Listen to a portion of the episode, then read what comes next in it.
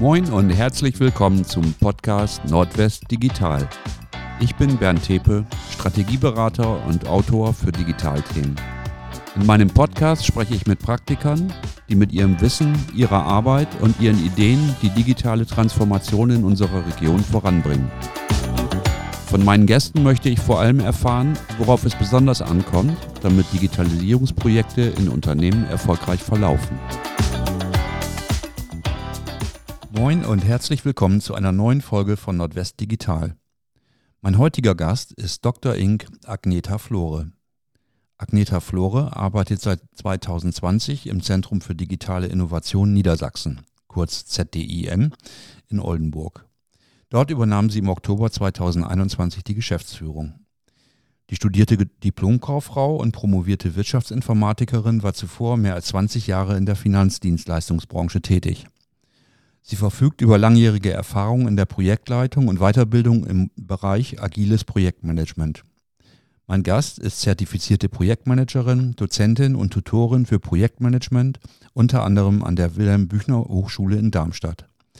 Seit 2019 ist sie zudem Mitglied der Fachgruppe Agiles Management der Deutschen Gesellschaft für Projektmanagement. Dort ist sie seit 2021 in der Fachgruppenleitung tätig. Frau Flore, der Slogan des Zentrums für digitale Innovation Niedersachsen lautet, wir helfen Innovationen aufs Pferd. Wie machen Sie das? Eine schöne Analogie. Ähm, ich hab, bin schon von vielen gefragt worden, ob es dann wirklich am Niedersachsenpferd liegt und einfach auch dieser Wortwitz als solches da irgendwie geltend gemacht werden sollte. Aber letztendlich denke ich ein schöner Spruch, der dazu passt und auch halt einfach zu Niedersachsen und unserer Landesfahne passt. Ähm, wie helfen wir Innovationen aufs Pferd? Also grundsätzlich sind wir ein sehr, sehr großer Verbund, ein sehr großes Netzwerk aus äh, WissenschaftlerInnen aus all den verschiedenen Universitäten und Hochschulen aus Niedersachsen, auch aus universitäre Forschungseinrichtungen Einrichtungen wie beispielsweise das Office oder das DFKI oder ähnliche in der Form sind ja bei uns tätig. Das heißt, da gibt es ganz, ganz wahnsinnig viel Potenzial, Potenzial aus der Wissenschaft, ähm, was halt auch transferiert werden soll halt in die Praxis, in die Wirtschaft. Und das ist auch der Grund, warum wir anwendungsorientierte Forschung mit Schwerpunkt machen und natürlich hier äh, im ZDN keine Grundlagenforschung machen. Die wird dann an den Universitäten direkt gemacht, die Grundlagenforschung.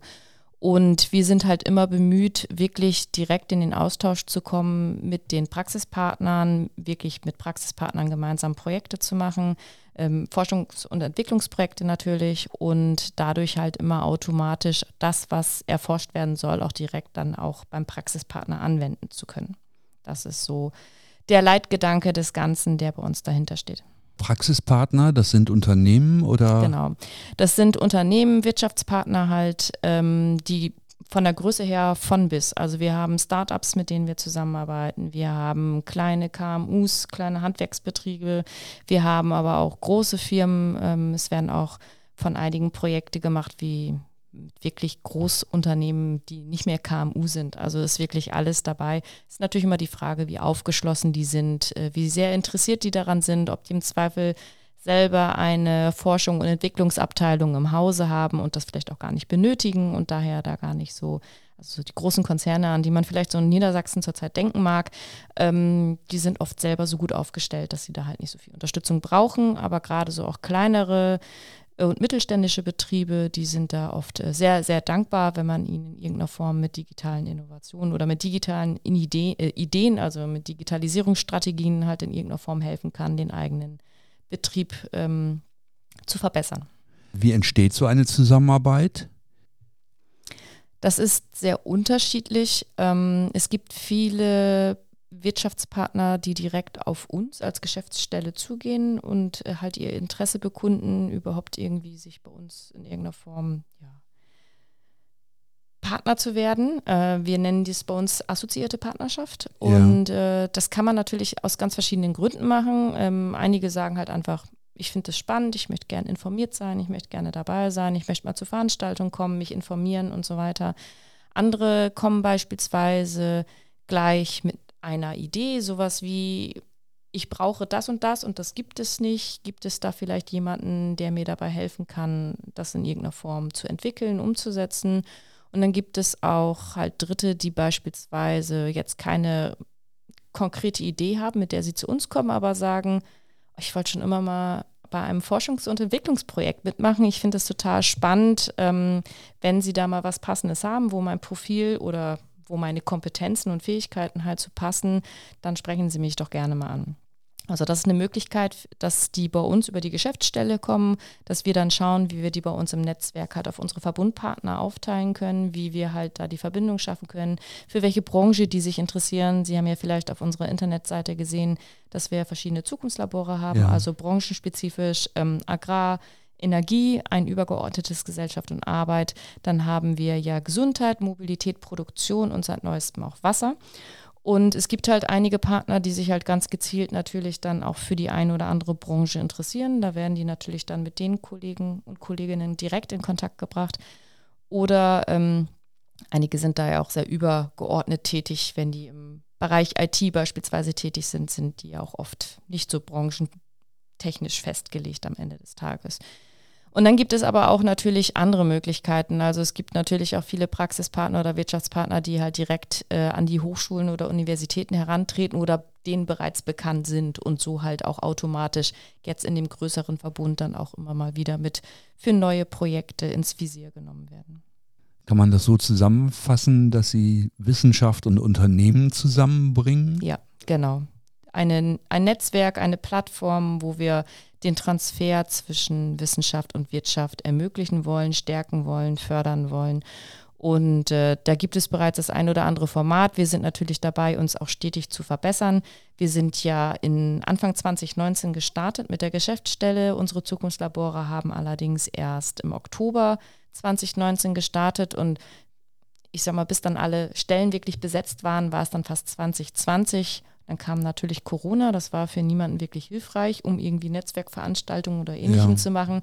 Das ist natürlich ein Problem, unter dem wir auch gelitten haben, warum viele Formate, die man sich zu Beginn mal überlegt hatten, so gar nicht umgesetzt worden konnten. Es mussten Alternativformate gefunden werden, die digital, finde ich, nicht immer so einfach sind, weil gerade Forschung und Entwicklungsprojekten leben ganz viel auch einfach vom Vertrauen, am Vertrauen der beteiligten Partner untereinander.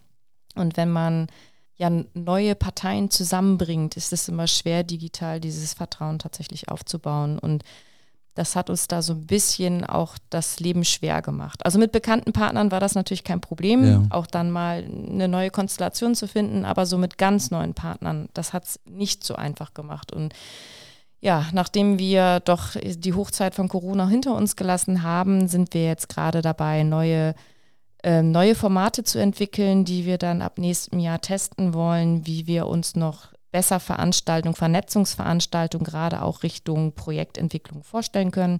Wir haben da schon bereits einige Ideen und sind da gerade in der Ausfeilung und dann möchten wir das gerne nächstes Jahr umsetzen, um das dann noch zu verbessern und zu vereinfachen, dass zu speziellen Themen, Fragestellungen halt Leute zusammenkommen können, die Interesse daran haben, sich diesem Thema zu widmen, zu nähern und dann im Bestfall dann dementsprechend gemeinsame Projektideen hinten als Endprodukt rauskommen. Diese Zukunftslabore, sind das virtuelle Konstrukte oder sind die tatsächlich äh, irgendwo räumlich verortet? Nein, das sind virtuelle Konstrukte in der Form. Das sind also Forschungsverbünde, Kooperationsverbünde, aus mindestens sechs Einrichtungen aus ganz Niedersachsen, sowohl Universitäten als auch Hochschulen. Das war auch immer der Wunsch, auch da bereits auch die anwendungsnahe Forschung oder die anwendungsnahe Arbeit der Hochschulen überall in die Zukunftslabore mit reinzubringen, neben den ja, ich nenne es mal gestandenen größeren Universitäten auch, dass die ähm, da auch vermehrt zusammenarbeiten an der Stelle und ähm, das sind also virtuelle Verbünde quasi, Projektverbünde, in denen halt gemeinsam Forschung zu dieser Branche, zu diesem Thema halt betrieben wird. Und ja, es gibt natürlich auch bei vielen vor Ort in irgendeiner Form Labore, Reallabore, was auch immer. In, das ist dann bei den einzelnen Teilnehmern. Das ist dann bei den einzelnen Teilnehmern, die man auch nutzen kann oder wo man sich was anschauen kann, äh, wo auch, äh, wo beispielsweise auch mal Exponate ausgestellt werden. Aber es gibt jetzt nicht das eine Labor, wo jetzt Zukunftslabor, Gesundheit oder was auch immer dran steht. Also das ist es tatsächlich nicht. Ja, wenn ich jetzt als Unternehmen zu Ihnen komme und ich habe eine Idee, wie sieht dann Ihre Lösung aus oder wie gehen Sie dann vor initial? Wir führen immer als erstes erste Kennenlerngespräche, sogenannte Orientierungsgespräche mit äh, Interessenten, die auf uns zukommen. Und ja, Lösung gibt es natürlich nie per se. Also grundsätzlich ist es für uns immer als erstes wichtig zu schauen, was benötigt das Gegenüber.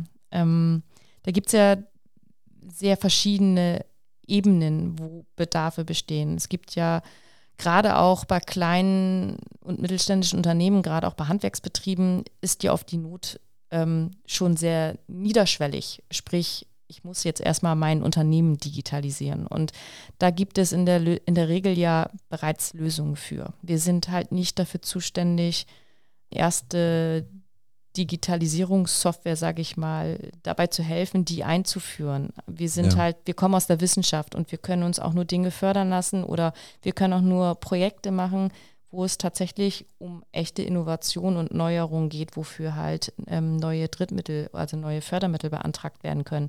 Das heißt also, wenn jemand auf mich zukommt und sagt, ich mache noch alles mit Papier und Stift, ähm, ich brauche da mal Hilfe, dann weiß ich, wer ihm helfen kann und das bin dann nicht ich und dann sprechen wir halt drüber.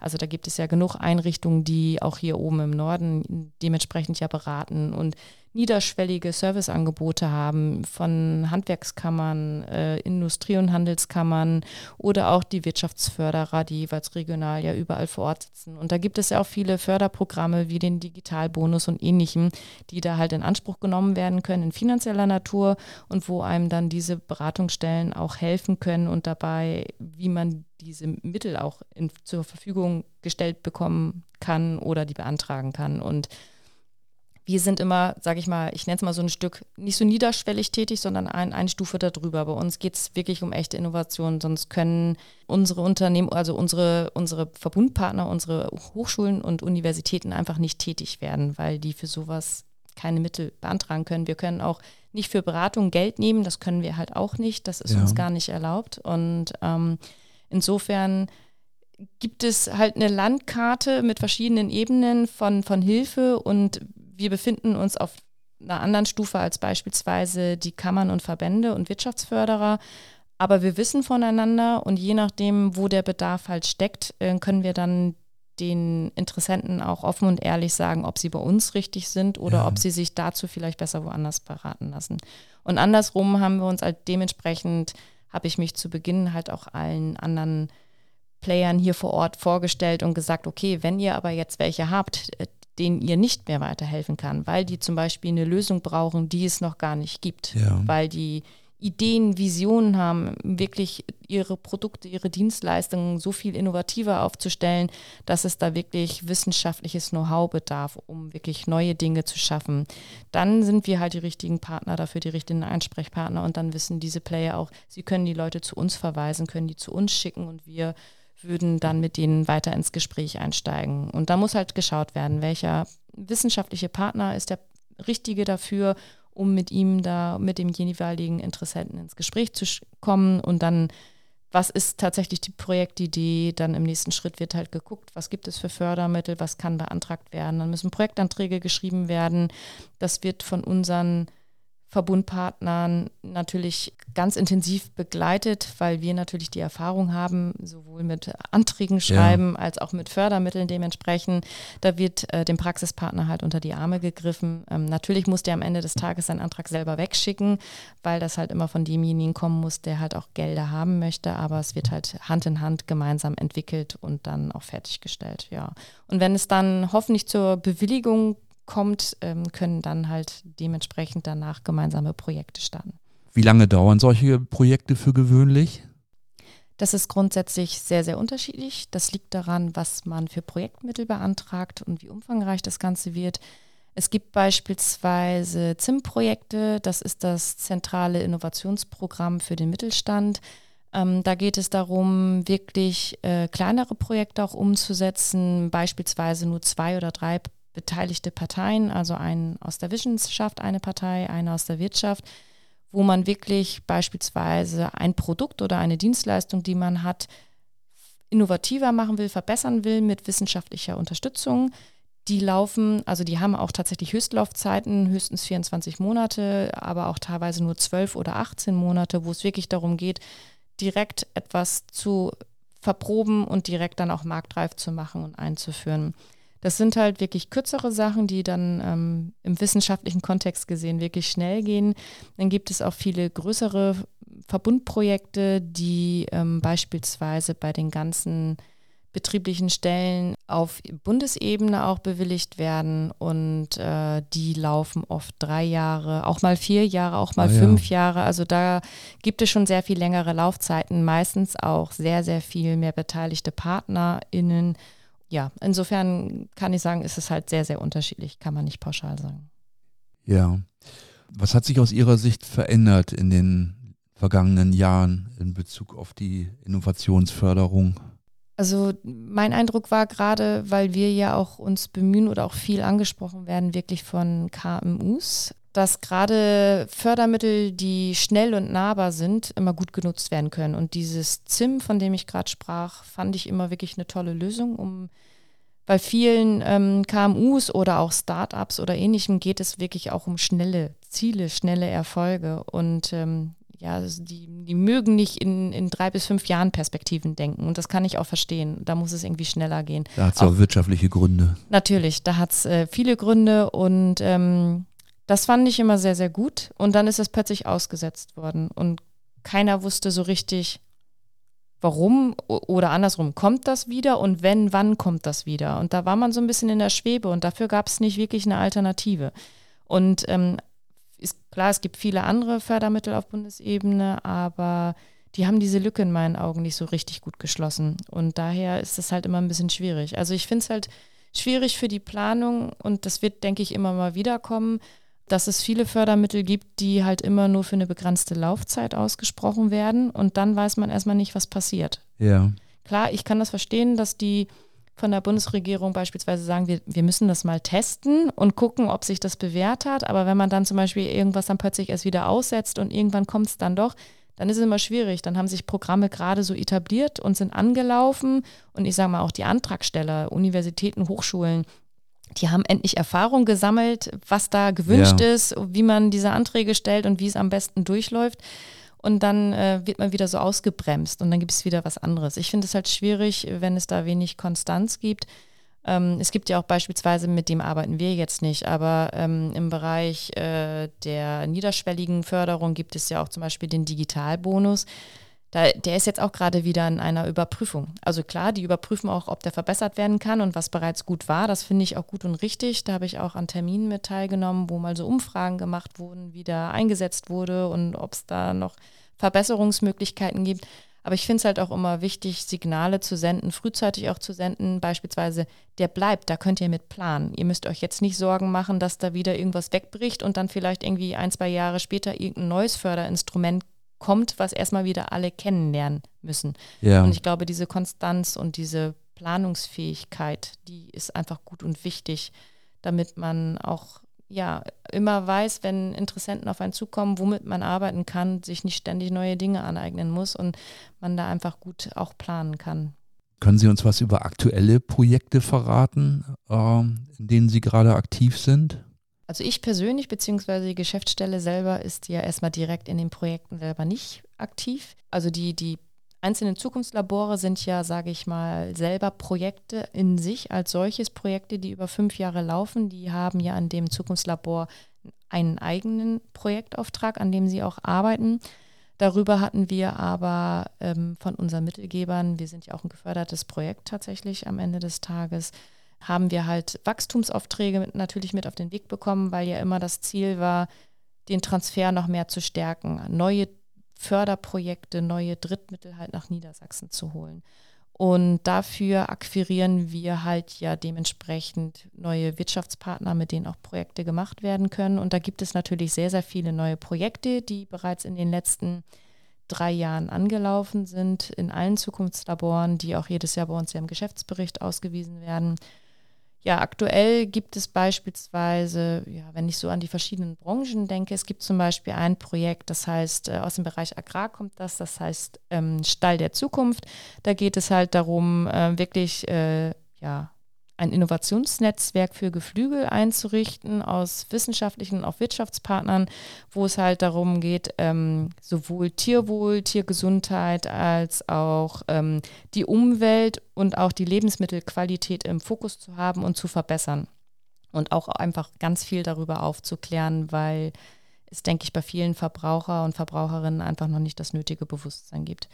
Gerade im Agrarbereich gibt es auch sehr, sehr viele ähm, Experimentierfelder, die als Projekt laufen, wo direkt große Ackerflächen zur Verfügung gestellt werden und beispielsweise äh, Agrarroboter getestet werden, wo Anbaumethoden getestet werden, wo beispielsweise solche neuen Methoden wie das Spot Farming getestet werden, wo man wirklich punktuell auf einer großen Fläche passend zum Boden, zum Untergrund und so weiter ähm, verschiedene Anbaumethoden testet. Und das sind wirklich tolle Sachen, die direkt draußen vor Ort getestet werden. Äh, weitere Projekte sind auch zum Beispiel ähm, Recycling im Bereich grüne Batterien, dass also Batterien, die es gibt, ähm, dass man die besser integriert in die Kreislaufwirtschaft und da weniger äh, Abfall am Ende des Tages hat. Wir haben auch äh, bei einem Player bei uns das Pflegeinnovationszentrum, was auch schon sehr lange aktiv ist und sehr viele Reallabore hat, in denen äh, Pflegesituationen getestet werden. Also eine eigene Wohnung, wo halt der Alltag für Senioren mit Pflege getestet wird, aber auch ähm, wo beispielsweise ähm, Situationen in Notfallaufnahmen getestet werden, live vor Ort. Ähm, das sind auch immer sehr spannende Sachen, finde ich. Oder hier, wenn wir jetzt so bei uns an den Norden auch denken, in Oldenburg und Umland ist ja das große Projekt Wärmewende Nordwest schon seit einigen Jahren jetzt am Laufen. Ich glaube, 2020 sind die an den Start gegangen, Ende 2020. Da sind wir auch als assoziierter Partner dabei, als ZDN und unser Zukunftslabor Energie ist da halt maßgeblich auch beteiligt.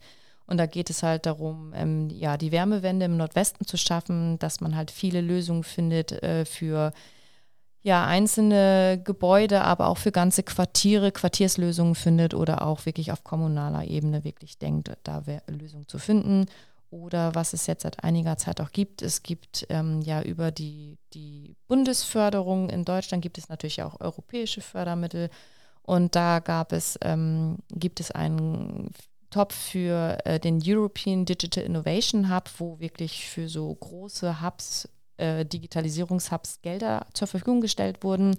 Und da gibt es tatsächlich in Niedersachsen jetzt zwei. Da sind wir auch sehr stolz drauf, ähm, dass Niedersachsen im Vergleich, so im Gesamtvergleich von Deutschland, wirklich zwei davon bekommen hat.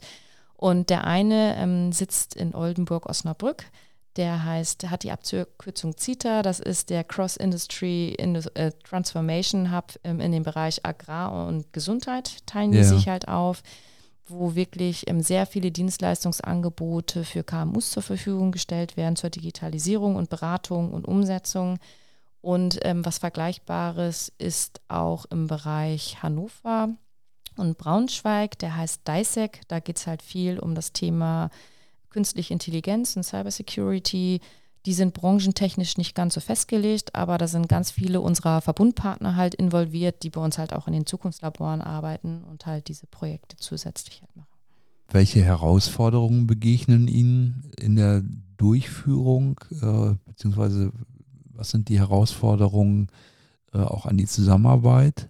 Sie meinen innerhalb der Verbünde? Innerhalb der, der Projekte, innerhalb der Projekte, ja ja, unvorhergesehene Sachen sind natürlich immer schwierig. Also wir haben das jetzt bei uns gesehen, damals der Start und dann kam gleich Corona. Das sind natürlich immer so Sachen, die sind ganz, ganz schwierig, auch für uns. Ja. Wenn äh, je nachdem, was man halt geplant hat in den Projekten, wir hatten zum Beispiel Projekte, in denen es eigentlich auch viel um Umfragen und Interviews gegangen wären. Das, ja, dann kommt Corona, dann kann man das schon mal alles nicht machen, dann verschiebt sich alles nach hinten. Man muss die ganzen ja, die ganzen Projektprozesse anpassen, die ganzen Aufgabenpakete überarbeiten oder nach hinten stellen und kann dann nicht so wirklich weitermachen. Das ist halt immer sehr, sehr schwierig. Ähm, das sind so Dinge, ja, meistens so übergeordnete Phänomene. Ähm, wenn man auch zum Beispiel Projekte hat, wo es viel um Feldversuche gibt, geht, wo sehr viele verschiedene Player zusammenarbeiten müssen und erstmalig ich nenne es mal, viel Technik zusammenkommt, die gemeinsam irgendwie ausprobiert werden muss, äh, haben wir auch die Erfahrung gemacht, dass das immer nicht so trivial ist, wie man sich das mal auf dem Blatt Papier vorgestellt hat und es gerade da dann auch oft zu Verzögerungen kommt, weil im Feld halt alles doch noch wieder anders als im Labor ist. Das sind immer wieder so Erscheinungen, die, die einem da kommen und das verzögert auch vieles immens. Und dann kommen dann noch Wetterbedingungen hinzu, weil man dann halt draußen ist. Also da sind immer viele Unwägbarkeiten, die, die in der Planung immer alle noch sehr viel einfacher aussehen und dann geht der Plan dann ja. irgendwann nicht so richtig auf. Das ist immer schwierig. Und auch in der Wissenschaft haben wir natürlich auch mit Fachkräftemangel zu tun. Ich glaube, das kennt auch jeder. Wir freuen uns über jedes Projekt, was bewilligt wird, aber jedes Projekt bedeutet auch, wir brauchen einen neuen Mitarbeiter auf diesem Projekt. Und ja. äh, also meistens, wenn nicht gerade jemand mit einem anderen Projekt fertig ist, natürlich. Aber in der Regel ist es auch halt mit einer neuen Personalkapazität verbunden. Und das ist bei uns halt auch oft schwierig. Da stoßen wir dann auch oft an unsere Grenzen, dass wir dann einfach Stellen nicht so schnell besetzt kriegen und dann das in der Zusammenarbeit halt schwierig ist. Das können dann, kann mehreren Partnern passieren. Und äh, ja, dann hat man einen tollen Projektplan und einen Zeitablauf und dann harmoniert das nicht mehr so richtig, weil der eine noch gar nicht arbeiten kann. Und ähm, das macht es dann halt auch schwierig. Was ist aus Ihrer Sicht erfolgskritisch? Also damit so ein Projekt funktioniert oder zu einem guten Ergebnis kommt? Ja, keine unvorhersehbaren Probleme, aber gut, das wünscht man sich, glaube ich, immer. Das Thema Mitarbeiter hatten wir gerade. Es wäre auch natürlich super, wenn eigentlich alle zu Beginn ähm, eigentlich das Personal schon haben. Aber das geht halt nicht, weil wir Personal erst einstellen dürfen, wenn wir Projektzusagen haben. Also diesen, diese zeitliche Verwerfung, die gibt es im Projektgeschäft, in der Wissenschaft halt leider immer. Und das ist immer ein Problem, was man ein Stück weit einkalkulieren muss. Wenn man weiß, ich habe jemanden im Haus, der mit etwas anderem fertig wird, den kann ich dafür nutzen, ist das Problem natürlich kleiner. Ja. Aber ansonsten kriegen wir dieses Problem nicht wirklich wegdiskutiert. Das ist, ist halt ja. leider so. Und was halt einfach ganz, ganz wichtig ist, was ich auch vorhin zu einer anderen Frage schon mal sagte, ist wirklich das Thema Vertrauen ja. miteinander. Also jeder, also Projekte leben ja davon, dass jeder seine ganz, ganz eigene Expertise hat, die auch kein anderer mit einbringen kann. Und ich muss mich darauf verlassen können, dass der andere liefert. Weil wenn der nicht liefert, kann ich vielleicht selber nichts machen und dann kann ich auch nicht meine Mittel abrufen und mich bezahlen lassen für das, was ich eigentlich tun wollte. Und dann ist das halt für alle ein Problem. Ja, das heißt, also Zusammenarbeit, Vertrauen mhm. ist eigentlich das Vertrauen große Thema, und dann wirklich die Leistungsfähigkeit dann auch. Ne? Also, ja. dass sich das, was ich versprochen habe an Leistungen, auch von der Kompetenz tatsächlich in der Lage bin zu bringen. Ah, ja. Also auch das ist wichtig für den Projekterfolg. Ähm, wir leben halt davon äh, im wissenschaftlichen Umfeld, wenn wir FE-Projekte haben, die basieren darauf, dass jeder halt eine besondere Expertise hat und dann muss das auch nachgehalten werden können, weil ansonsten ja, wird das Projekt nicht erfolgreich. Ja. Wo sehen Sie die zukünftigen großen Entwicklungslinien in der Innovationsförderung? Also auch Richtung Politik. Also ich sag mal, wir leben in einer Welt, die sich, die sich rasend schnell verändert auch und wo die, die Anforderungen, die auch, sag ich mal, an ihre Arbeit gestellt werden, sich ja vermutlich auch in einem ständigen Wandel befinden. Und ähm, da wäre so die Frage, wie Sie da so die, ich sag mal, die nähere Zukunft einschätzen. Also grundsätzlich denke ich, dass äh, eine Beständigkeit bei Förderinstrumenten gut und wichtig ist. Ähm, dass einfach langfristig damit geplant werden kann, dass es welche Fördermittel es gibt und welche es nicht gibt ähm, dass die Aufklärung auch noch besser ist. Es gibt ja auch noch viele andere Möglichkeiten über N-Bank, KfW und Co. Also es gibt ja wirklich viele Fördermöglichkeiten, dass die Aufklärung einfach immer gut ist. Sowohl äh, im wissenschaftlichen Bereich, dass wir immer gut informiert sind, aber natürlich auch äh, für, für die wirtschaftlichen Partner, dass die im Zweifel natürlich auch mal wissen, wen sie fragen können. Das ist eine Sache, was ich auch gut und wichtig finde dass auch mehr wirklich Experten und Expertinnen mit einbezogen werden, um einfach mal über Förderinstrumente zu diskutieren und einfach zu sagen, sind die gut so, wie sie sind oder was bekommt ihr eigentlich mit ähm, von euren, ja, von euren Partnern? Äh, könnt ihr diese nutzen? Braucht es da noch mehr? Ähm, das finde ich sehr gut. Das haben wir jetzt im Bereich Digitalbonus einmal mitgemacht. Ich denke, das sind so Sachen, die kann es mit Sicherheit immer noch mehr geben. Und gerade äh, Fördermittel für kurzfristige Sachen, ich glaube, die sind halt auch wirklich besonders wichtig. Also ich glaube, wir dürfen nicht nur langfristig denken, wenn wir wirklich in die Umsetzung und in den echten Transfer kommen wollen. Ähm, ich glaube, da bedarf es halt einfach vieler kurzfristiger Dinge, die auch in der Beantragung einfach und schnell sind. Das ist immer das Thema. Also was wir vorhin kurz hatten, klar, gerade auch so bei Startups oder wirklich bei sehr, sehr jungen Unternehmen, da kann das nicht alles so kompliziert sein, so umfangreich sein. Da will man nicht ein Jahr auf eine Bewilligung warten oder ein halbes. Das muss irgendwie ja, alles schneller gehen. Es muss, es muss halt irgendwie noch automatisierter sein. Auch solche Bewertungsverfahren bei den Mittelgebern, bei den Stellen, die halt letztendlich ja dann das Projekt bewilligen, den Antrag bewilligen oder auch nicht. Ähm, da muss es, das muss einfach noch schneller werden, denke ich. Dann, ähm, damit wir nicht links und rechts dann auch am Ende des Tages von anderen überholt werden. Ich glaube, das ist halt auch einfach eine wichtige Sache ja. für die Innovation in Niedersachsen. Ja, ja, über bestimmte Dinge geht ja auch einfach die Zeit weg. Also, ja. ne, weil sich halt so rasend schnell so viel verändert, ja. ändern sich ja die Rahmenbedingungen auch ständig. Ja, gerade wenn man in Anträgen irgendwas drinstehen hat, dann liegt der da jahrelang und dann, äh, ja, jahrelang nicht, aber monatelang. Und manchmal, wenn man dann die Bewilligung bekommt, dann kann sich das ein oder andere schon überholt haben. Da ja. muss man dann schon gucken, kann ich den kann ich das, was ich da geschrieben habe, überhaupt noch so umsetzen oder muss ich jetzt eigentlich erstmal die Inhalte nochmal wieder überarbeiten? Also ja. das ist schon essentiell. Ja. ja. Frau Flore, kommen wir zu unserer Standard-Schlussfrage. Und zwar, ähm, wo sehen Sie aktuell die größten Herausforderungen bei der digitalen Transformation in unserer Region, also hier im Nordwesten? Ich denke, eines der größten Themen ist immer das Thema Daten, Datensicherheit, äh, Verarbeitung von Daten, Datenanalyse. Und das betrifft alle Branchen gleichermaßen. Und ich glaube, die Zusammenarbeit und der Transfer zwischen Wissenschaft und Wirtschaft ist einfach wahnsinnig wichtig und müsste noch viel mehr gehoben werden. Es gibt so viele Unternehmen, die so viele Daten haben, von denen sie gar nicht wissen, dass man damit was machen könnte. Und äh, Forschungseinrichtungen die Daten benötigen, um halt in der Forschung weiterzukommen. Also je mehr man da in den Austausch geht, auch wirklich ähm, eine vertrauensvolle Zusammenarbeit haben, mit anonymisierten Daten zu arbeiten, da kann die Forschung ganz viel draus gewinnen und kann halt auch Erkenntnisse zurückspiegeln, die dann dementsprechend den Wirtschaftspartnern auch helfen. Das sind, glaube ich, ähm, einfach so ein bisschen, ich nenne es mal Schätze, die wir, die wir heben können und ähm, ja, ich glaube, es gibt einfach auch noch viele Unternehmen, die sich dem gesamten Thema Digitalisierung einfach auch noch mehr stellen müssen. Also es gibt sehr viele gute Vorreiter. Ich kenne auch einige ähm, größere Player, die hier im Umfeld sind, die anfangen, eigene FE-Abteilungen einzurichten und auch mit uns beispielsweise in den Austausch gehen, um zu gucken, was kann ich denn machen, um mal äh, in meiner Branche mit voranzugehen und nicht immer nur reagieren zu können. Also es sind wirklich tolle Gespräche, sowas auch und auch zu sehen, wie, wie gut die da aufgestellt sind und wie proaktiv die damit umgehen.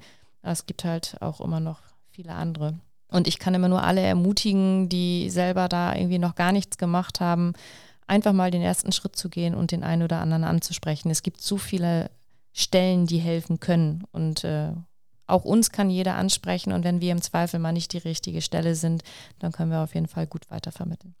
Frau Flore, ich sage ganz herzlichen Dank für die Einblicke und ja, für das positive, motivierende Schlusswort. Dankeschön. Vielen Dank. Haben Sie Tipps für spannende Themen und interessante Gesprächspartner? Dann nehmen Sie gerne Kontakt auf.